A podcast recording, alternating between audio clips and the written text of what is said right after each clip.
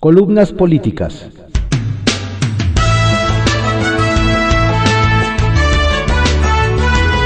Continuamos con la audiosíntesis informativa de Adriano Ojeda Román, correspondiente a hoy, jueves 4 de noviembre de 2021.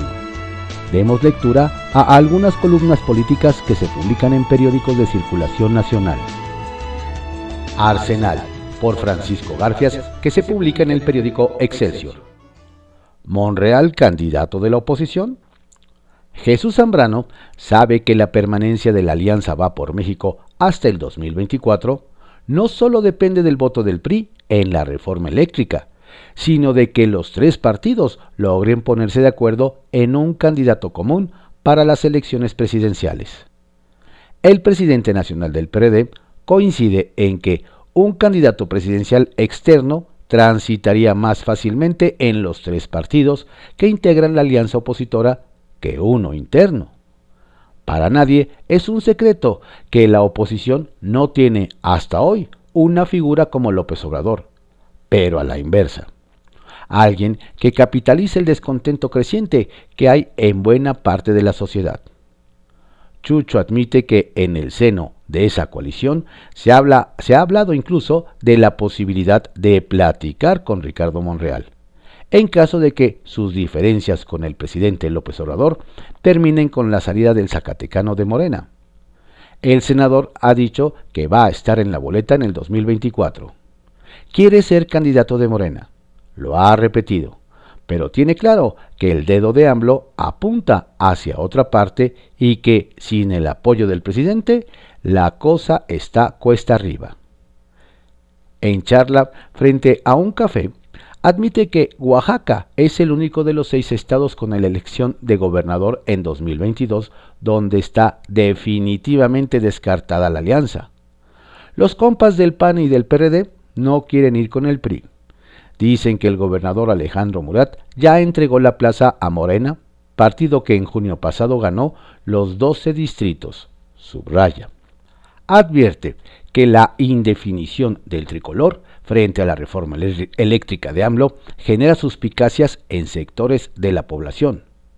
Le alegra, sin embargo, que en estos días la dirigencia prista esté asumiendo una actitud más opositora. Pone como ejemplo la negativa de senadores del PRI a votar la citada reforma, pero también el rechazo a la solicitud del exgobernador de Sinaloa, Quirino Ordaz, de irse como embajador a España sin ser expulsado del partido. Por si le faltara algo a la oposición, los pleitos internos del PAN ya están en la plaza pública. Primero fue el exgobernador de Querétaro, Pancho Domínguez. No le gustó que Marco Cortés diera por perdidas cinco de las seis elecciones de gobernador en 2022. Declaró que el PAN necesita una diálisis para darse nueva vida. Siguió Martín Orozco, gobernador de Aguascalientes no solo confirmó que Marco le dijo personalmente que el PAN solo tiene oportunidad de ganar en ese estado el año que entra, sino que ya da por perdido el 2024. Lo que siempre me ha preocupado es él, Marco. Esto que dijo públicamente me lo dijo en mi propia oficina. Me la voy a pasar en Aguascalientes porque es la única elección que voy a ganar. Me adelantó que el, 2, que el 24 también lo vamos a perder. Dijo que esa era la realidad. Buscaremos impulsar y motivar a Diego, gobernador de Guanajuato, a Mauricio Vila, gobernador de Yucatán, y a Maru, gobernadora de Chihuahua, para ver qué logramos rescatar en el 24. Orozco agregó que nunca ha estado convencido de Marco como presidente del PAN, menos después de lo que le dijo. Miró hacia atrás y recordó que en 2019 perdió Baja California Norte. En el 2020 casi lo desaparecen en Coahuila e Hidalgo. En el 2021 perdió Baja Sur Nayarit, aunque se rescata algo en la Cámara de Diputados por la alianza. ¿Cuál es la carta de presentación para reelegirse? preguntó Orozco. Marco le reviró en Twitter. Mientras Martín Orozco no le hagas el juego a López Obrador. La gran batalla y el adversario está afuera y no dentro del partido. ganamos Aguascalientes en 2019 y 2021. No por ti, sino a pesar de ti. Ganaremos en el 2022, escribió el jefe nacional. Emilio Lozoya ya está en la cárcel. El exdirector de Pemex está acusado de recibir sobornos de Odebrecht por 10 millones de dólares. Se acogió al criterio de oportunidad, algo así como testigo protegido a cambio de información que involucrara a sus superiores jerárquicos. Eso le permitió aplazar su encierro 16 meses. Involucró a 17 personas en el escándalo de la empresa brasileña. Solo uno de ellos el ex senador del PAN, Jorge Luis Lavalle, está encerrado. Lozoya no cumplió los requisitos de información que exige el citado criterio de oportunidad. El juez Artemio Zúñiga Mendoza ya no lo dejó salir del reclusorio norte. Le decretó prisión preventiva justificada por considerar que hay alto riesgo de fuga por los cuantiosos recursos que tiene. ¿Qué sigue? Desmadejar la bola de estambre, como dice el senador Monreal, Lozoya está obligado a presentar las pruebas que dice tener en contra de las 17 personas que involucró, entre ellas a los expresidentes Peña, Calderón y Salinas, los excandidatos presidenciales José Antonio Mit y Ricardo Anaya, y el exsecretario de Hacienda, Luis Videgaray. Estrictamente personal, por Raimundo Riva Palacio que se publica en el periódico El Financiero. Las consecuencias del Junán. Después de que el presidente Andrés Manuel López Obrador regañó al fiscal general Alejandro Gersmanero al ser pillado el exdirector de Pemex Emilio Lozoya cenando en un restaurante de lujo, dejando en ridículo al gobierno, las cosas cambiaron para todos. Gertz Manero fue varias veces a Palacio Nacional para hablar con el presidente y el coordinador de consejeros, Lázaro Cárdenas, y un grupo militar empezó a vigilar a Lozoya para evitar que se fugara. Este miércoles, como colofón, los fiscales pidieron la prisión preventiva justificada, desvaneciendo el halo de impunidad vigente y la Guardia Nacional, no la Policía Federal Ministerial, lo detuvo. Los privilegios cesaron por ahora. Y no era para menos. Los regaños del presidente, pese a respaldar públicamente a Gersmanero, hicieron temer entre los colaboradores que estaban en el umbral de la remoción. Su cambio no se llegó a discutir en Palacio Nacional, pero en la Fiscalía General tenían claro que tenían que salvar cara y debían mostrar que la cena, como apuntó Denise Merker en el programa Tercer Grado, tuvo consecuencias. Las vimos. El juez Artemio Zúñiga, que tiene una relación muy estrecha con los fiscales que llevan el caso Lozoya e incluso les corrige los borradores de los documentos que le van a enviar para evitar errores, obligó al exdirector de Pemex a comparecer de manera presencial. En sincronía, la Fiscalía General no pidió autorización para que pudiera entrar al reclusorio norte en su automóvil por lo que tuvo que bajar en la calle y caminar en medio de un enjambre de periodistas. La Fiscalía General, que trabaja de manera coordinada con la defensa de los Lozoya, sabía desde la semana pasada que iba a solicitar una prórroga para la entrega de evidencias, y el exfuncionario estaba en el entendido de que no pisaría la cárcel. Pero Gers Manero y Juan Ramos, su procurador especializado en investigaciones de delitos federales, cabeza del caso Lozoya, le aplicaron lo mismo que le hicieron al ex senador Jorge Lavalle, otro imputado falsamente por el exdirector de Pemex, que no había de qué preocuparse porque era una audiencia para ampliar el plazo. La defensa de Lozoya fue engañada. Confió en el fiscal y su principal colaborador, sin saber que por primera vez en 16 meses no iban a estar del mismo lado, sino que habían saltado la verja. La comparecencia comenzó de acuerdo al libreto acordado. La defensa del delincuente confesó de haber recibido sobornos de Odebrecht. Pidió una prórroga de 60 días porque no había recibido respuesta de la Fiscalía brasileña a la que le pidió si el exdirector de Odebrecht para México, Luis de, de Meneses Willis, había ratificado o no su declaración, donde afirma que los únicos sobornos que dio la constructora en México fueron para los Oya. El juez le dio la prórroga, pero por 30 días.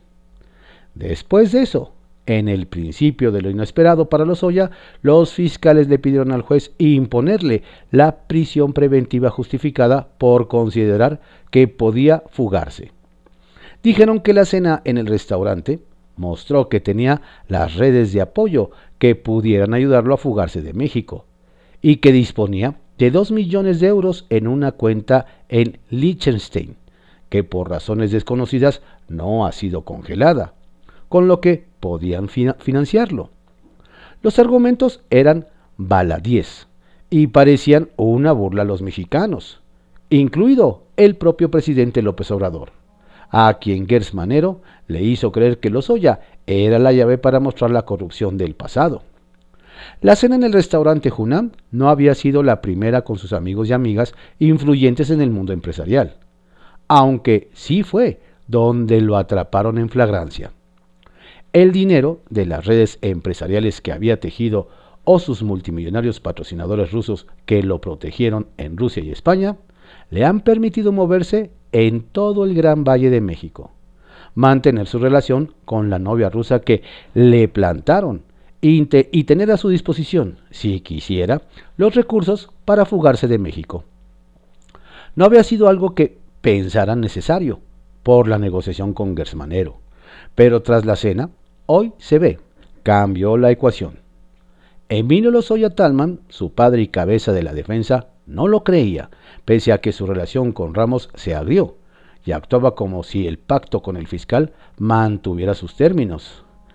En la audiencia, los argumentos que adicionalmente esgrimieron los fiscales ante el juez también fueron mentirosos. Dijeron que, carecían de, que carecía de arraigo porque su esposa alemana e hijos están en Alemania y que su familia política, que es multimillonaria, podría resguardarlo. La familia política, lo sabe Gersmanero, no quiere saber nada de Lozoya.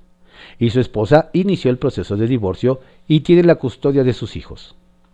Esto no era un engaño al juez, sino a la opinión pública.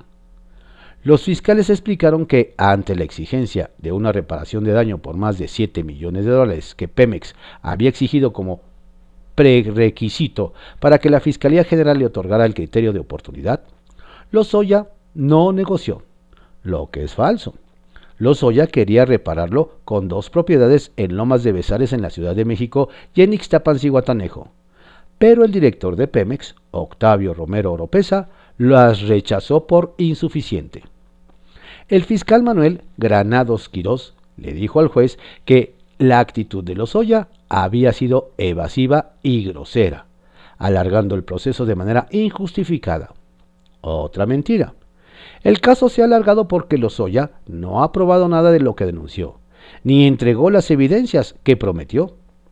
La cena en el, en el Junán le redujo espacios de maniobra a Gersmanero y a Ramos, y se quedaron sin tiempo para seguir maquillando, manipulando o inventando imputaciones. Al final, todo estaba reducido este miércoles a la sobrevivencia del fiscal y su colaborador o la libertad de Lozoya. Eso fue lo más importante. ¿La reputación de Gersmanero y Ramos? No, la verdad en privado, por Joaquín López Doriga, que se publica en el periódico Milenio. Vuelco al caso Lozoya. Desde hace tiempo, una voz en Palacio Nacional insistía en que si Emilio Lozoya no aportaba las pruebas de sus acusaciones, perdería el criterio de oportunidad y tendría que ir a la cárcel. Pero otras voces también cercanas, insistían que era más importante las acusaciones del exdirector de Pemex contra personajes del pasado que el prurito legal. Y así se la llevaron. Cuando un pato laqueado se le cruzó en el camino la noche del sábado 9 de octubre y la periodista Lourdes Mendoza lo retrató cenando en el Junán, lo que cambió el ánimo del presidente López Obrador. Ayer, a menos de un mes del pato, al ser citado presencialmente por el juez José Antonio Artemio Zúñiga en el Centro de Justicia Federal del Reclusorio Norte, donde resolvería su petición de la sexta prórroga para presentar las pruebas de sus acusaciones, el fiscal federal determinó que no había cumplido con las circunstancias de la medida cautelar aceptada en octubre de 2020, entre ellas la reparación del daño y que la había utilizado para retrasar el proceso en su contra. Y así se consumó cuando la Fiscalía General de la República, con el total apoyo de la UIF, pidió al juez y éste concedió la prisión preventiva justificada, por lo que Lozoya fue enviado directo del juzgado al interior del reclusorio norte para seguir desde ahí el proceso por cohecho, asociación delictuosa y lavado de dinero, lo que es un vuelco al caso. Lo que no entendí fue el comunicado de sus abogados anoche, diciendo que Lozoya mantenía una colaboración sólida y permanente con las instituciones de justicia penal y con la presidencia de la República. Y pregunto, ¿cuál es la relación sólida de Lozoya con la presidencia de la República y para qué? Ojalá hoy la detallara López Obrador. Retales. 1. Visita. Ayer se confirmó que no había tal invitación del Papa Francisco para recibir en audiencia privada al gobernador Samuel García de Nuevo León, como él anunció. García y su esposa participaron ayer eh, a la audiencia de los miércoles en el aula Paulo VI con otros 10.000 asistentes. 2. Campaña. En política y en la vida, cuando los hechos van por un lado y el discurso por otro, siempre ganan los primeros, los hechos.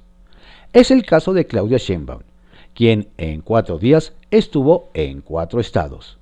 Y en Colima declaró que México está preparado para tener una presidenta, lo que es cierto.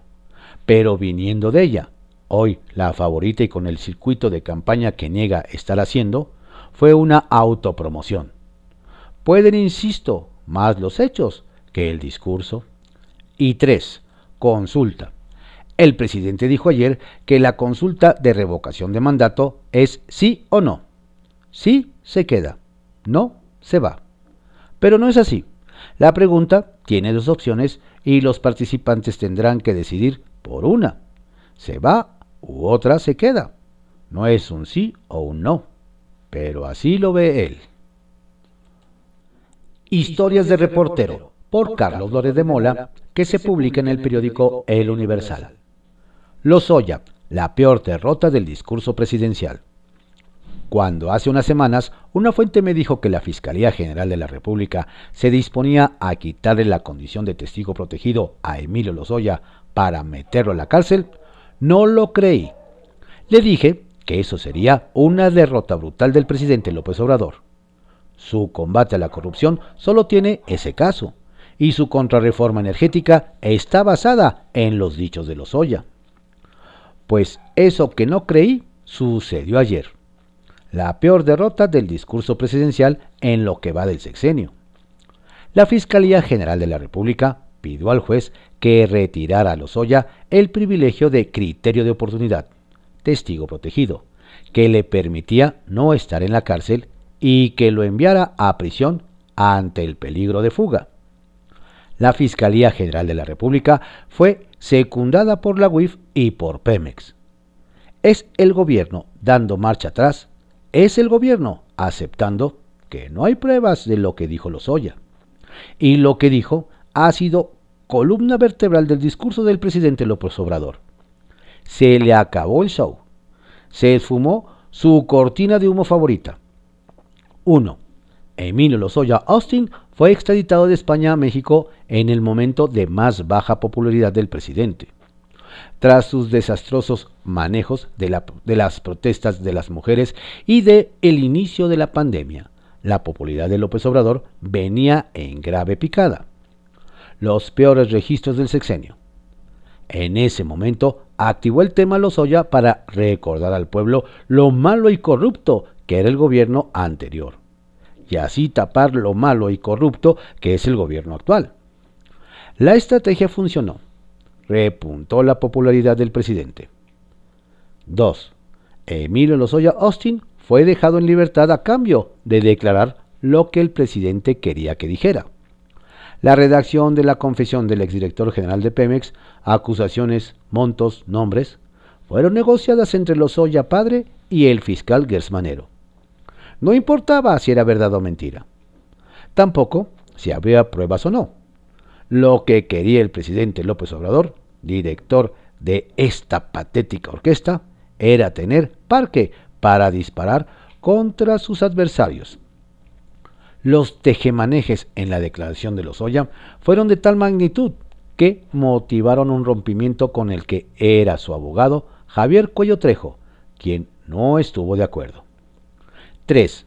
Se dejó correr la idea de que Lozoya tenía 18 horas de video, que aparecían los más encumbrados políticos del PRIAN, recibiendo dinero en efectivo. No hubo tales. El único video del caso muestra a un par de operadores políticos panistas de medio pelo recibiendo maletas de cash. ¿Cuándo se difundió ese video? Justo cuando el presidente AMLO supo que saldría a la luz el video de su hermano Pío López Obrador recibiendo dinero en efectivo clandestinamente. 4. El caso Lozoya ha servido para desviar la atención del debate de fondo sobre la contrarreforma energética del presidente. Quiere quedarse con todo, acaparar todo, a costa de que suban las tarifas, hayan más apagones y se contamine más. Quiere dinero para hacer política y lo quiere sacar de la CFE con Bartlett a la cabeza. Para esconder eso, ha usado las declaraciones de Lozoya para argumentar que la reforma energética se negoció corruptamente, por lo que había que desmantelarla. Esa acusación se cayó ayer y el presidente se le desmoronó el discurso. Capital Político, por Adrián Rueda, que se publica en el periódico Excelsior. Martí, el traumado del gobierno. Urgido de reconocimiento y deseoso de controlar todo lo que se mueva en el ámbito público de la capital, Martí Batres ha centralizado las gestiones que antes atendían los secretarios del gabinete capitalino. Y lo único que ha logrado es entorpecer la marcha de la ciudad. Ante la cada vez más evidente ausencia de Claudio Sheinbaum en los temas importantes de la Ciudad de México, el secretario de gobierno ha querido aprovechar esas distracciones de su jefa para llevar agua a su molino y llenar el vacío de poder que deja la gobernante. Y es que Claudia quien en 2018 fue elegida para gobernar la capital por seis años, a menos de la mitad de su mandato, está descuidando el trabajo en aras de su promoción personal, luego de que el presidente ha dejado ver que es su favorita para sucederlo. Mientras la jefa de gobierno anda persiguiendo sus sueños de grandeza, Batres aprovecha para concentrar el poder a fin de que en 2024 su partido lo elija como candidato para la ciudad. Quienes entienden estos asuntos dicen que lo peor que le puede ocurrir a Morena y que sería lo mejor para la oposición es que Martí fuera el abanderado de la 4T, porque a pesar de no ser tan viejo, es un político desfasado. Caduco, pues. Sus contemporáneos quizá hubieran apoyado sus aspiraciones hace 20 años, pero varios de ellos tomaron otros caminos. Muchos son padres, esposos y a lo mejor hasta abuelos, y andan ya en cosas productivas, mientras el secretario de gobierno se quedó atrapado en el tiempo. La sociedad ha avanzado y el ritmo de crecimiento lo ha rebasado, pues las nuevas generaciones tienen un pensamiento muy distinto al radicalismo rancio que Batres, profesa. No hay nada que los identifique con él. Y como los jóvenes que dominan el padrón electoral en 2024 son aspiracionistas, pues menos. El senador con licencia no tiene el mejor ambiente ni al interior del gabinete de Sheinbaum ni en el Congreso de la Ciudad de México, donde incluso la fracción de Morena le tira a cada rato los acuerdos que él supuestamente amarra con la oposición. Un tema que pesa mucho en su contra es su probada deslealtad política, pues tiene fama de traicionar siempre a quien le tiende la mano. Incluso dentro de su propio equipo critican que siempre ve por él y por nadie más.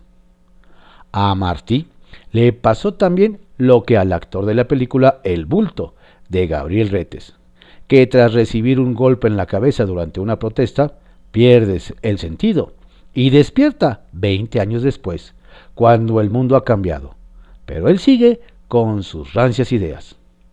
En Morena aseguran que Batres ya se pasó de añejo y que no se preocupó por actualizarse, lo cual no sería atractivo para el electorado, que su camino tendría que enfocarse en el campo parlamentario, pues para echar rollo en tribuna no es tan malo. Pero lo cierto es que ya se ve caduco, que no quiere decir vintage. Centavitos. Y hablando de él, los morenos en Donceles accedieron a que dos secretarios de Claudia comparezcan para la glosa del tercer informe de gobierno. La instrucción la dio el propio Martí a la coordinadora de la bancada, Marta Ávila, que a veces medio entiende y casi nunca ejecuta, indicándole que solo él y Omar García Harfuch, el secretario de Seguridad Ciudadana, que empieza a destacar, comparezcan ante los diputados.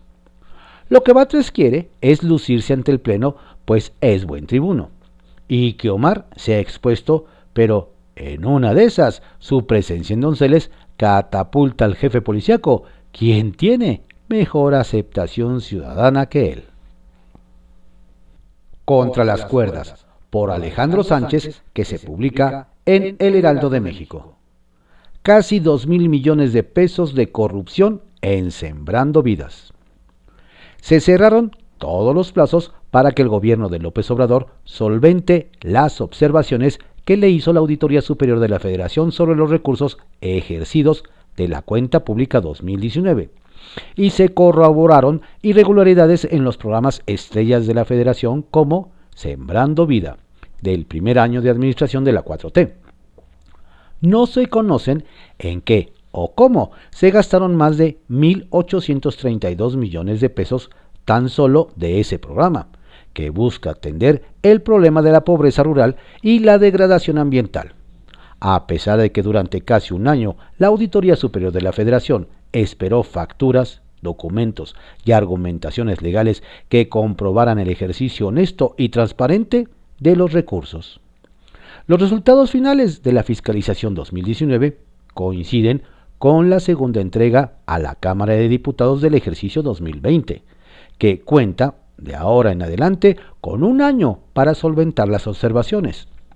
Sobre el caso de 2019, una vez que han sido agotados los plazos, se puede hablar de que hay corrupción en Sembrando Vida por 1.832 millones de un total de 15 mil millones de pesos que fueron presupuestados para el primer año de gobierno, de acuerdo con un análisis en poder de este espacio de legisladores de oposición.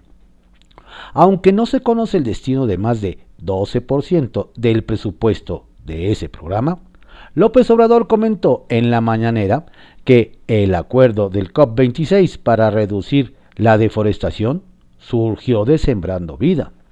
Pero, visto desde otra perspectiva, siembra sospechas y corrupción. Héctor Saúl Telles, secretario de la Comisión de Cuenta Pública de la Cámara de Diputados, asegura que deberían iniciarse procedimientos contra quien o quienes resulten responsables del mal manejo de los dineros, porque no solo fue en ese programa, sino en los de pensión para el bienestar de adultos mayores, 992 mil millones de pesos, jóvenes construyendo el futuro, 126 mil millones de pesos, becas del bienestar, 263 mil millones de pesos, entre otros. En total fueron más de 100 mil millones de pesos los que no se solventaron del gasto de 2019. Dice que no son iguales, pero en el último año de Peña Nieto se detectaron desfalcos por 170 mil millones de pesos. La diferencia fue que la mayoría en San Lázaro reprobó la cuenta pública del Prista y ordenó fincar responsabilidades. En cambio, Morena en la actual legislatura usó su mayoría para aprobar la de AMLO. A pesar de las conclusiones de la auditoría, se hacen de la vista gorda con los 100 mil millones de pesos. Uppercut. Quítenle el celular a Marco Cortés. tras regar el tepache al ser expuesto derrotado, se puso a pelear con sus panistas. Tiró y borró tweets. A Martín Orozco, gobernador de Aguascalientes, le llamó mentiroso y le puso un PD. Esperamos que el año entrante sí podamos contar contigo. Luego borró el mensaje y volvió a soltarlo sin el PD. Claro, los de Morena lo ovacionaron. ¿Quién asesora al jefe del PAN?